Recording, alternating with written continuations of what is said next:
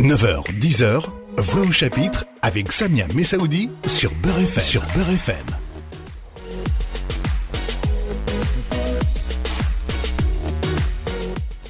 Bonjour à tous, bonjour à toutes. Merci d'être à l'écoute de Beurre FM. Comme chaque dimanche, c'est Voix au chapitre. Euh, le plaisir de vous retrouver chaque dimanche. Merci de votre fidélité hebdomadaire. Bonjour Vincent Gérousseau. Bonjour. Merci d'être venu ce dimanche matin nous présenter Les femmes du lien. C'est le titre de votre ouvrage avec un magnifique sous-titre La vraie vie des travailleuses essentielles. Il vient de paraître aux éditions Les Arènes et nous allons parler au cours de ce Voix au chapitre ce dimanche matin euh, de votre euh, travail, de ce livre surtout, mais aussi de votre démarche. Je rappelle, Vincent Gerousseau, que vous êtes photojournaliste, photographe journaliste, photojournaliste, documentariste, documentariste, bien sûr, et que vous travaillez, euh, voilà, dans un sujet de société en général. Hein, C'est votre troisième ouvrage.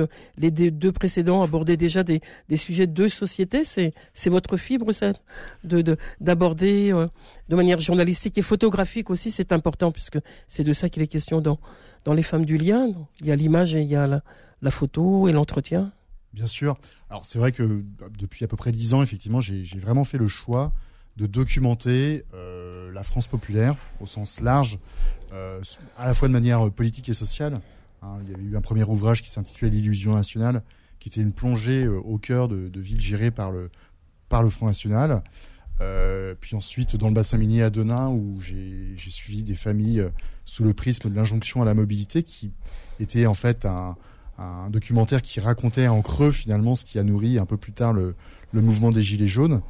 Euh, puis donc cet ouvrage sur, sur, les, sur les, la classe féminine ouvrière, la nouvelle classe ouvrière féminine avec les femmes du lien. Alors euh, les, femmes du lien, les femmes du lien sont celles euh, qui travaillent euh, depuis si longtemps. Elles sont aides à domicile, elles sont assistantes maternelles, elles sont dans tous ces corps médicaux qui sont, enfin ces, ces corps professionnels plutôt, qui sont les métiers de technicienne d'intervention sociale et familiale, aide-soignante, éducatrice spécialisée. Voilà tous ces tous ces métiers qui font, qui qui donnent du sens aux gens je pense que c'est aussi ça qui est important dans ces métiers-là. C'est des métiers qu'elles ont euh, euh dans, dans, votre ouvrage. Il y, a, il y a huit portraits de femmes, huit métiers différents.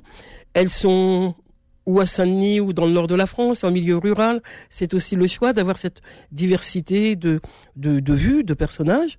Peut-être dans un premier temps entendre Comment vous les avez rencontrés? Vous avez exprimé euh, votre choix professionnel, euh, journalistique et photographique euh, d'aborder, de, rendre témoin, voire de dénoncer, on y reviendra peut-être, ce que ce qui se passe aujourd'hui dans dans notre société sur ces questions de, des femmes du lien notamment, puisque ça dit beaucoup. Ça dit pas que sur l'humanité de, de ces femmes, la générosité, parce qu'il est question de ça aussi, de dignité aussi dans leur travail, dans leur rapport aux gens qu'elles soignent, aux familles qu'elles accompagnent, quand elles sont aides à domicile ou aux enfants, etc.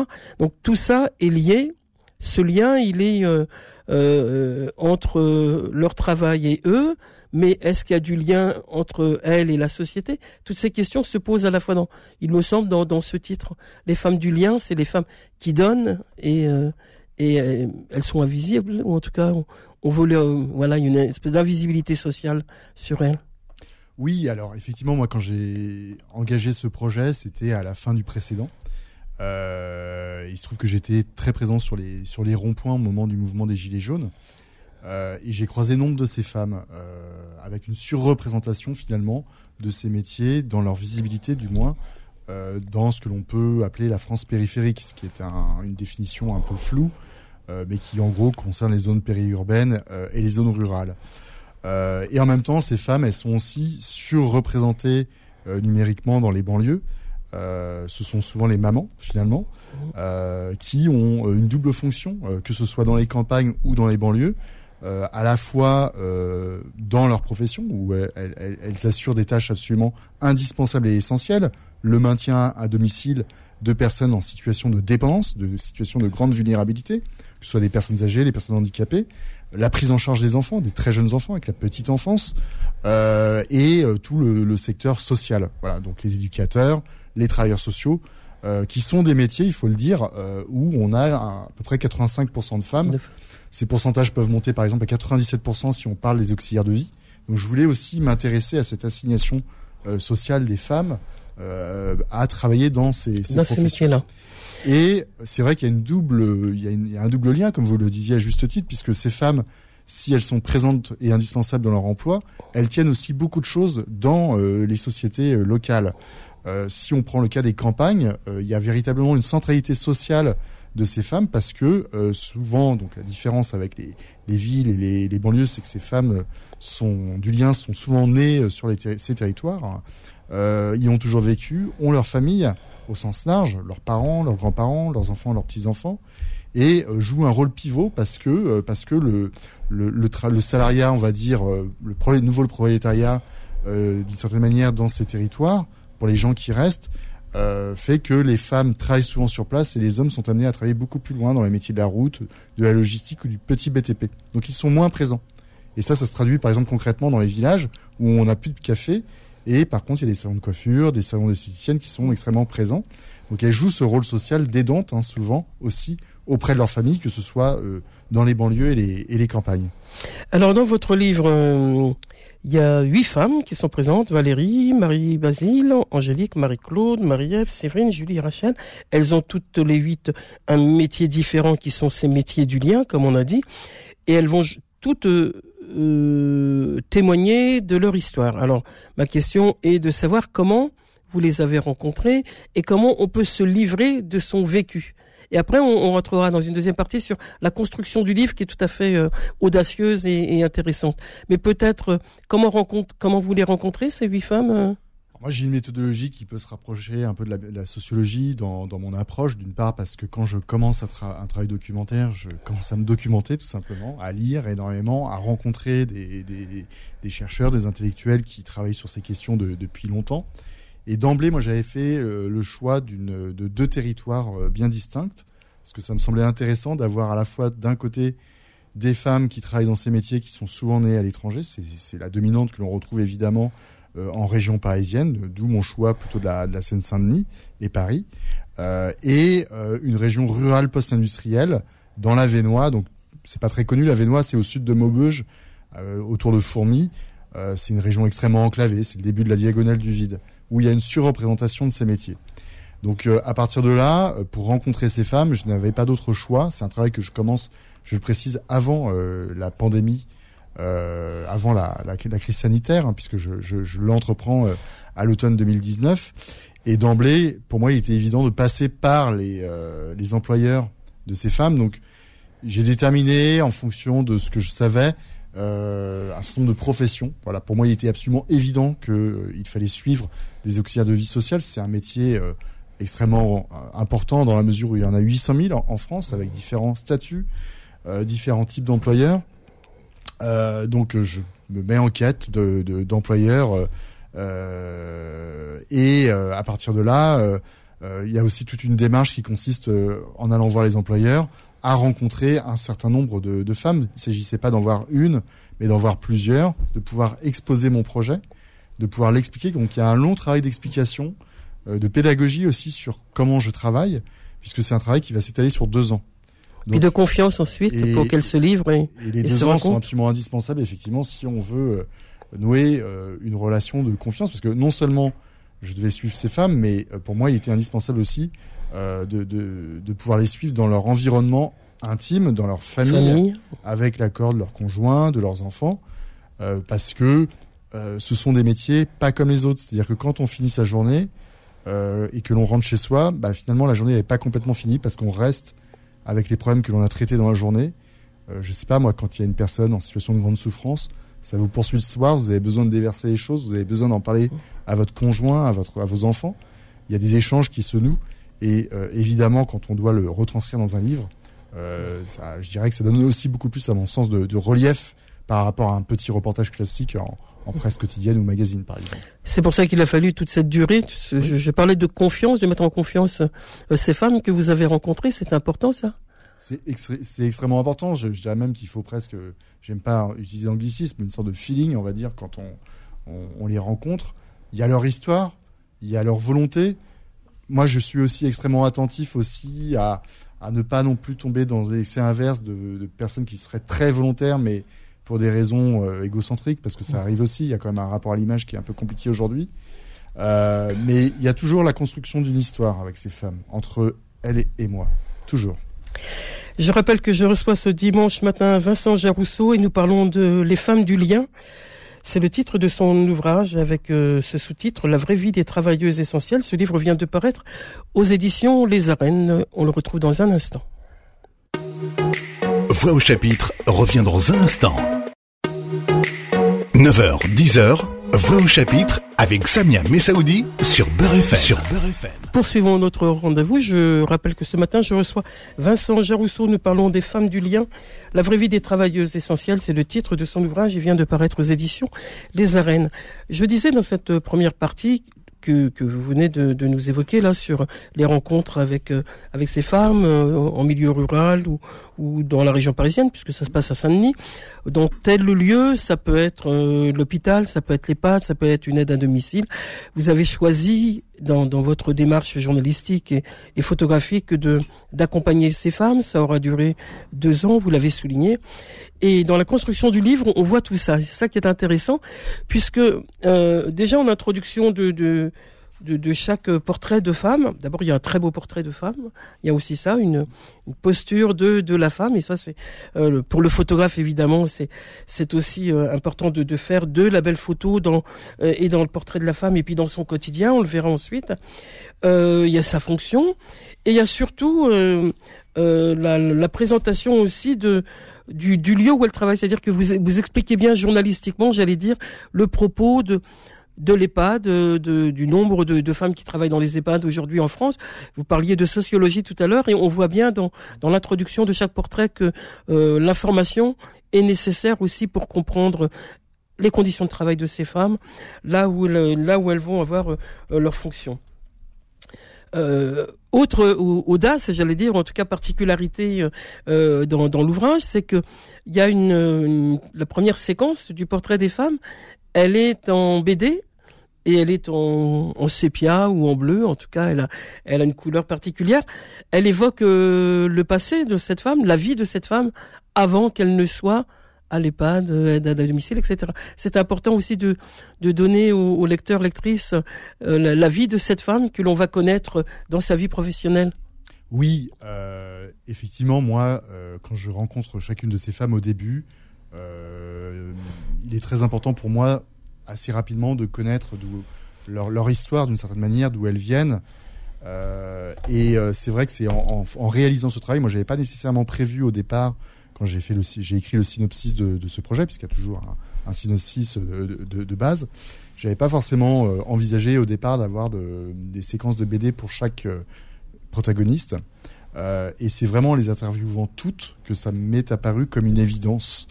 Euh, dans la mesure où euh, ce passé, euh, pour chacune d'entre elles, raconte énormément, d'une part, de ce qu'elles vont devenir, de ce qu'elles vont devenir plus tard. Je parlais tout à l'heure d'assignation du genre dans, dans, ces professions. Quasiment toutes, dans leur enfance, ont connu ouais. des assignations à effectuer des tâches domestiques à la maison, des tâches de soutien, d'aide, de toilette pour les grands-parents, pour les anciens du village que l'on soit né à Yaoundé. même que leurs parents, pardonnez-moi, voire même que leurs parents ont fait ce travail et les ont vus faire leur ce travail. Il y, a, il y a une constante comme ça, effectivement, Bien de sûr. cette euh, et ressemblance. Ce qui, est, ce qui est intéressant aussi, c'est que euh, cette assignation, que l'on soit né euh, en Afrique euh, ou dans le fin fond de la campagne du nord de la France, bah, elle est la même en, en réalité. Ça, je trouve que c'est très intéressant parce que ça dépasse quelque part la question des, des origines. Euh, finalement, l'assignation la, de genre est, est d'une certaine manière plus forte que, que tout le reste. Euh, et puis après, il y a tout, il y a aussi, je dirais aussi des euh, des parcours de familles populaires, c'est-à-dire que euh, nombre de ces femmes auraient eu la possibilité de faire des études, mais ont moyens, été dans la possibilité de pouvoir se les faire payer par leurs parents pour des questions de distance, de, de coûts, hein, tout simplement. Donc on reste, on reste dans, on reste au pays.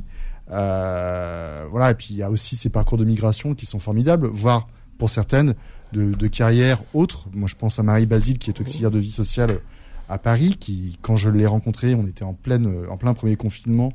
Euh, elle, elle, habitait à Stein. Euh, à l'époque, je faisais le trajet avec elle dans les transports en commun. Et voilà. Et Marie Basile, la première fois que je la rencontre, elle me raconte que dans sa vie, euh, avant de, de, venir en France, au Cameroun, au elle Cameroun. était fonctionnaire de police, inspectrice de police à l'aéroport de Yaoundé.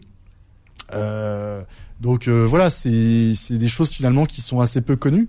Elle a eu elle a un parcours qui est qui est assez, enfin qui mérite euh, voilà qui beaucoup le, le, le respect et qui force, je dirais vraiment, vraiment le respect quoi. Et, et ces femmes, est-ce que en, en lisant euh, toutes ces histoires, il y en a huit, elles sont à la fois différentes et ressemblantes justement dans leur pas dans leur parcours de vie bien évidemment parce que le, Marie Basile qui vient de, de Yaoundé n'est pas une femme de qui qui arrive à Saint-Denis, etc. Mais il y a quel, il y a cette constante qui est celle que vous avez euh, soulignée, qui était euh, qu'elles étaient euh, souvent assignées à être euh, dans les tâches domestiques à, à, la maison et mais elles ont aussi quelque part choisi entre guillemets ce métier parce que ça leur plaisait quand même. Il y a aussi cette démarche d'aider l'autre. Ça revient souvent, ça. Moi, il y a, voilà, elles, elles peuvent pas se passer d'aider les autres. Ça va même au-delà. Ça va Oui. même au-delà. Il y a même une fonction pour certaines, je dirais presque euh, réparatrice. Ouais. C'est-à-dire qu'il y a, il y a quelque chose qui est très présent dans ce livre, c'est le don de soi. Oui. Voilà, ça, je veux dire, On ça donne tout. respire. hein. Ça respire et on a besoin de donner parce que finalement, on a besoin de donner ce qu'on n'a pas forcément reçu euh, dans, dans son enfance. Et c'était aussi là qu'il y avait une pertinence à, à ce que ces femmes s'autobiographient d'une certaine manière dans cette par- ces parties de bande dessinée, dessinées d'ailleurs par euh, Thierry Chavant, il hein, faut quand même le préciser, euh, parce que justement ce passé euh, permet de, de revenir euh, et de comprendre le, le, le, le présent. Effectivement, il y a, si je prends par exemple le cas de Marie-Ève qui est assistante familiale, donc j'anticipe un petit peu sur la, la suite. Oui, oui, oui, allez-y, allez-y. mais c'est vrai que elle- est assistante familiale, donc famille d'accueil pour des enfants placés Les par l'aide sociale à l'enfance. Elle a elle-même pla- été placée jusqu'à ses 18 ans. Et euh, elle a été prise en charge techniquement euh, de manière correcte, comme elle le dit. Hein, euh, elle n'a manqué de rien, sauf de, sauf d'amour, quoi, d'une certaine manière. Et cet amour, bah, c'est ce qu'elle a essayé Elle de a tenté sa de ce Elle a tenté a. de donner toute sa vie euh, aux, aux- aux jeunes, aux enfants qu'elle a accueillis chez elle. Et, et on retrouve dans, dans chacune d'elles, selon là où elles travaillent, où elles exercent euh, ce métier du lien, une euh, voilà d'être entière quoi quand elles sont euh, euh, qui qui est à l'hôpital et et non dans, dans un centre euh, quasiment de, de oui de, de de fin de vie enfin C'est un centre de soins de suite. un euh, soin euh, voilà ouais. centre de là elle voilà faut aller jusqu'au bout d'être entière et puis de donner à la fois et le métier et puis la, la, la générosité à accompagner aussi hein. je trouve qu'il y a quelque chose qui est qu'on qu'on n'évoque jamais dans, ces métiers du lien c'est l'humanité et c'est tout ce qu'elle porte comme euh, Bah, disons que euh, si on regarde euh, où et quand sont présentes ces femmes, alors pas toutes, hein, mais que ce soit pour la petite enfance ou la fin de vie, euh, elles accomplissent les- des tâches absolument essentielles qui consistent à accompagner finalement la construction des êtres humains et, euh, Et leur la- disparition. et, et la fin ouais et la fin. Et, c'est c'est une tâche éminemment noble. Et ça, toutes, sans exception, sont extrêmement fières de ce qu'elles font. oui Euh, dans ces métiers, il n'y a pas de problème de, de sens. On parle beaucoup du travail en ce moment dans notre société, de la perte de sens. Voilà, il y a eu, euh, suite à la crise sanitaire, beaucoup, ce qu'on a appelé la grande démission, euh, chez un certain nombre de métiers, euh, pour des personnes qui avaient fait des études supérieures, notamment. Je pense à toute la corde des, des consultants qui savent pas pourquoi ils sont là. Dans ces métiers, on sait pourquoi on est là. ouais. Et heureusement, parce que euh, malheureusement, ce sont des métiers qui sont euh, très mal reconnus et donc très peu, euh, très mal payés aussi. Voilà, j'allais parler de précarité justement aussi. On est dans, dans parce que c'est évoqué aussi dans, dans, dans votre propos. Dans, et puis elles le disent aussi combien elles gagnent quand elles, quand on est, euh, on garde des enfants à domicile, on attend par enfant, payé par trois mais pas quatre, et pourtant trois ça suffit pas. Donc elles expliquent bien aussi la, leur précarité. On va parler clairement. euh, on, a assisté ces 50 dernières années euh, à la création d'une certaine manière de ces métiers. hein. C'est-à-dire que par le passé, c'était des tâches qui étaient assurées dans le, cœur de la famille, on va dire, euh, par, les femmes évidemment. Et on est passé de la domesticité à une forme de professionnalisation, mais qui n'est pas complète en réalité de, ces fonctions. Sauf que cette professionnalisation, elle n'a pas été, à mon sens, totalement accomplie euh, dans la mesure où la plupart de ces femmes, surtout sur les métiers du domicile, hein, puisqu'on parle des lieux de, travail, euh, très souvent, pour nombre de ces protagonistes, ce sont des femmes qui travaillent chez elles ou chez les autres. Euh, et elles n'ont pas des statuts, je dirais, ce sont des tâcheronnes. Elles, sont payées à la tâche qu'elles effectuent. Ce qui fait que si on prend par exemple le cas des aides à domicile, les aides à domicile, sont payés partiellement pour des emplois à temps plein, puisqu'il y a un morcellement de, des journées avec des, Oui. des- des heures creuses.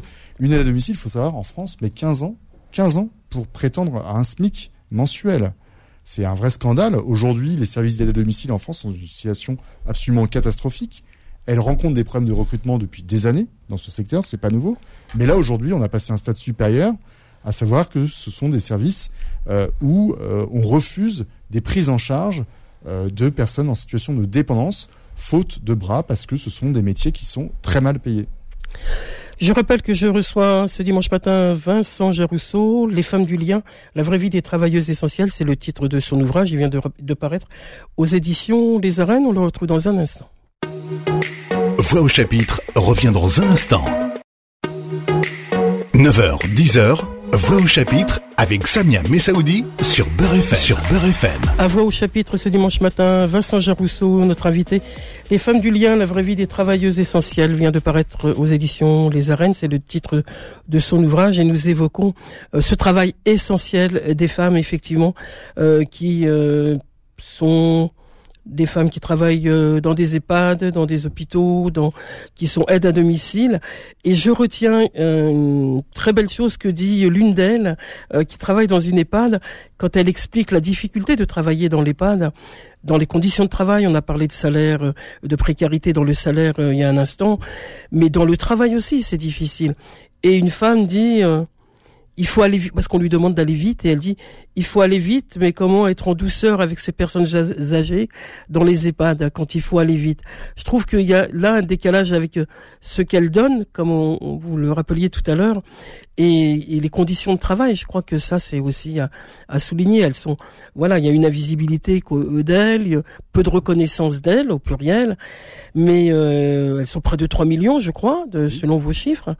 Mais, mais en même temps, euh, les conditions de travail sont terribles. Oui, euh, effectivement, les, conditions de travail euh, sont, souvent extrêmement euh, frustrantes et, dans certains cas, certaines professionnelles peuvent être dans des situations de, maltraitance. hein. C'est- le cas de, l'hôpital et de manière involontaire. Hein, c'est pas malveillant.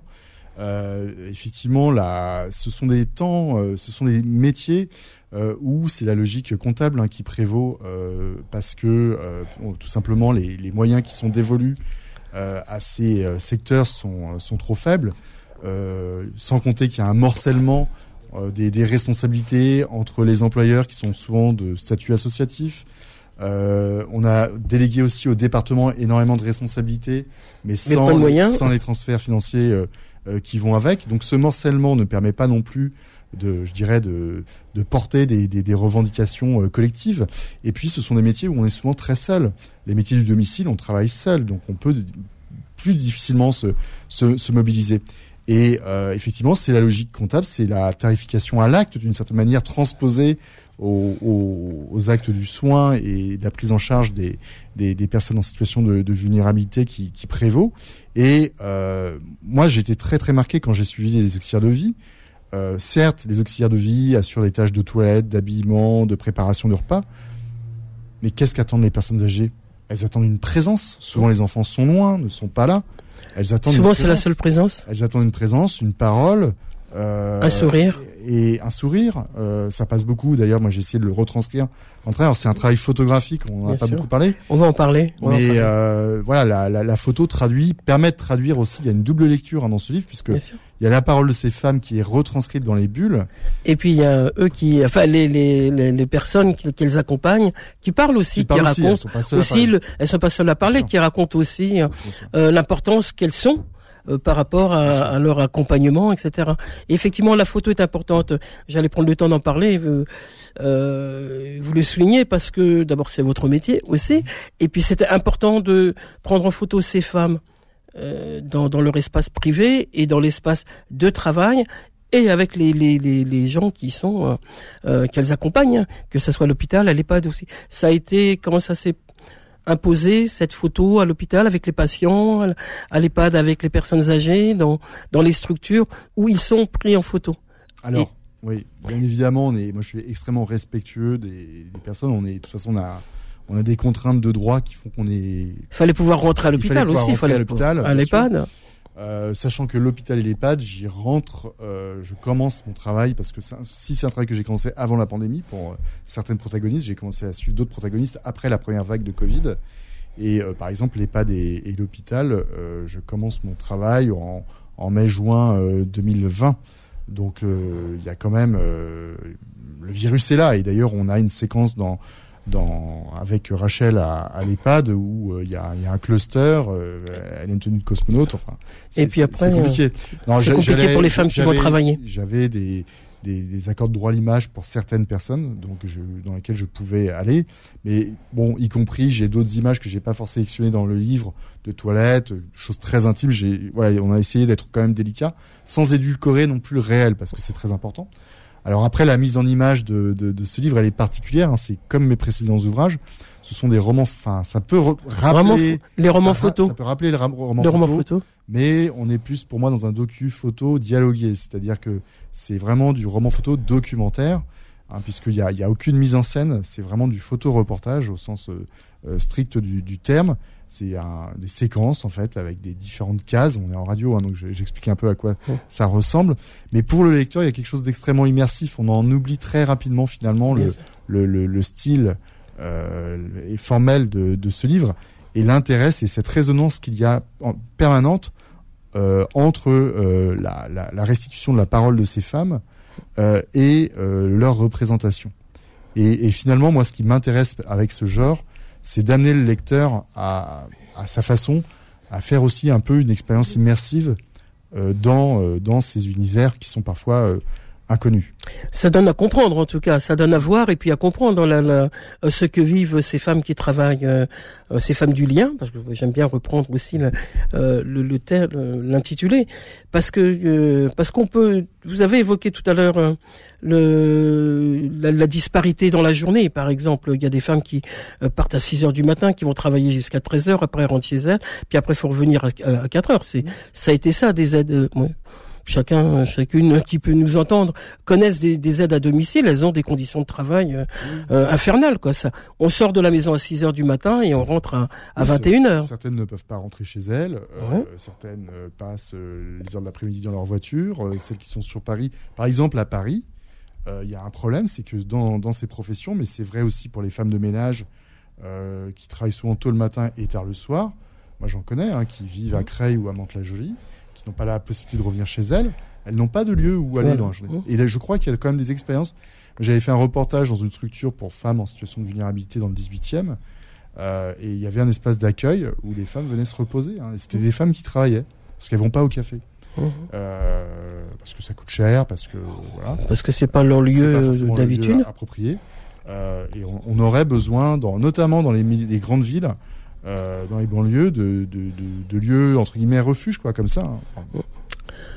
Ça serait bien que du côté des, des institutions. Euh, oui. Les ministères, euh, ce livre euh, soit soit mis sous le nez de, ceux qui bah, qui sont aux commandes justement de ces manques de, de moyens pour que, que, que, la, que ces femmes aient de meilleures conditions de travail, que ces femmes aient de meilleurs euh, conforts de travail, pas que des conditions de salaire, mais de confort de travail, qu'elles soient plus nombreuses dans un service, parce que on manque toujours d'un, voilà, l'hôpital aujourd'hui c'est une catastrophe, chacun le sait, donc. Euh. Oui, il y a, un peu tout ça. ce qu'il faut bien voir quand même sur ce livre, hein, c'est que c'est l'hôpital est presque en minorité. Hein, c'est pas mmh. le sujet. Oui, enfin l'hôpital où les pas le, le, lieu de où travaillent ces femmes. Mais, mais, pour le coup, les métiers du domicile sont encore plus invisibilisés. Mmh. On l'a vu au moment du Ségur de la santé. Hein. Je veux dire, quand il y a eu le Ségur de la santé, il y a quand même eu des mesures, même si elles étaient timides, pour l'hôpital. On a complètement oublié le secteur du domicile. Or aujourd'hui, avec le vieillissement de la population, avec les familles en difficulté aussi, hein, il y a une technicienne d'intervention sociale et familiale dans ce livre. C'est un métier que moi que je ne connaissais pas quand j'ai commencé euh, ce travail, qui intervient dans des familles en situation de, de grande fragilité. Quand je dis qu'elle intervient, c'est qu'elle fait avec les familles. Elle n'est pas dans l'injonction. Oh. Elle n'est pas éducatrice, c'est-à-dire qu'elle va accomplir des tâches domestiques avec les, les personnes, enfin, les membres de la famille, pour mettre en place des organisations et faire aussi un travail de prévention. elle est l'œil. Euh, mais ces professions sont complètement euh, Alors je ne sais pas si un livre ça peut changer les choses. En tout cas, ça peut y contribuer. Moi, ce que je peux vous dire, c'est que le livre est sorti le 22 septembre. Le lendemain, je recevais un appel du cabinet euh, de Jean-Michel Comte, donc qui est le nouveau ministre des Solidarités et du Handicap, euh, qui m'a reçu avec euh, plusieurs. Donc ça sert à quelque livre. chose un peu. Voilà, mais lui, On verra après. Mais lui, c'est pas lui qui tient les cordons de la bourse non Ouais. plus. Il a besoin d'une certaine manière d'avoir des points d'appui et faire un livre comme celui-ci, ça permet, je dirais, c'est un moyen comme un autre, comme le, le film de François Ruff- Ruffin, Debout les femmes. les certaine femmes, bien sûr. C'est une, une manière d'appuyer et de voilà, il faut absolument qu'on avance parce que euh, on va avoir de plus en plus de besoins dans les années et décennies qui viennent dans, dans tous ces domaines. Euh, la société du Caire, le, une société du Caire, c'est un projet plus vaste qui, qui doit aussi, à mon sens, accompagner euh, bah, la, la transition, le bouleversement climatique aussi. L'un ne va pas sans l'autre. On va avoir besoin de, de soins, on va avoir besoin de solidarité dans les années qui viennent. En tout cas, moi, en, refermant ce livre-là, après avoir lu euh, avec beaucoup d'intérêt, euh, vraiment, euh, les portraits de, ces huit femmes, je, je me suis interrogé sur ce qu'elles sont devenues après avoir lu les histoires. Mais vous avez cherché à savoir ce qu'elles sont devenues, puisque en, en dernière page, vous nous donnez la suite un petit peu de parce que il y a, euh, je pense à cette éducatrice euh, spécialisée qui tient absolument à, à faire un restaurant, euh, parce que c'est aussi de l'insertion, parce que elle est, elles sont toutes dynamiques donc dans, dans, dans ce qu'elles expriment à leur manière. Et, et puis voilà, donc là vous, vous l'avez sans doute rencontrée à nouveau, et puis elle est toujours en attente, mais il y en a d'autres qui ont avancé dans leur projet de vie, leur vie professionnelle. Donc euh, voilà, peut-être un mot pour finir sur un peu euh, euh, ce- ce que vous pourriez continuer de mener ou avec elle ou autrement sur cette question-là, qui visiblement sont des questions qui vous euh, qui sont vos centres d'intérêt, des questions sociologiques de ce que nous dit aujourd'hui la société française. Quand on passe beaucoup de temps comme ça avec des, des personnes sur un projet documentaire, c'est difficile de rompre. Euh, J'ai cette expérience de mes précédents livres, mais là, je dirais que c'est peut-être encore plus difficile puisque vraiment, euh, je me suis beaucoup attaché. Enfin, je pense que le lecteur s'attache à ces, à ces personnes, s'identifie indirectement euh, parce qu'on a tous dans son entourage une femme. Il y a une femme sur quatre qui travaille dans ces métiers en France. C'est énorme. Euh, et, et je sais que pour la suite, je, je vais avoir du mal à, à couper le cordon. Je pense que je ne le couperai pas complètement. Vous verrez les enfants grandir de Oui, certaines. oui, ouais, et elles font partie prenante de la sortie de ce livre euh, de toute façon. Merci infiniment pour ces mots de la fin. Merci pour ce livre. Vincent Jarousseau, Les femmes du lien, la vraie vie des travailleuses essentielles. Ça vient de paraître aux éditions Les Arènes et il est à mettre entre toutes les mains. Au revoir à tous, au revoir à toutes. On se retrouve la semaine prochaine pour un autre rendez-vous de voix au chapitre. D'ici là, portez-vous bien. Retrouvez Voix au chapitre tous les dimanches de 9h à 10h et en podcast sur beurrefm.net et l'appli Beurre FM.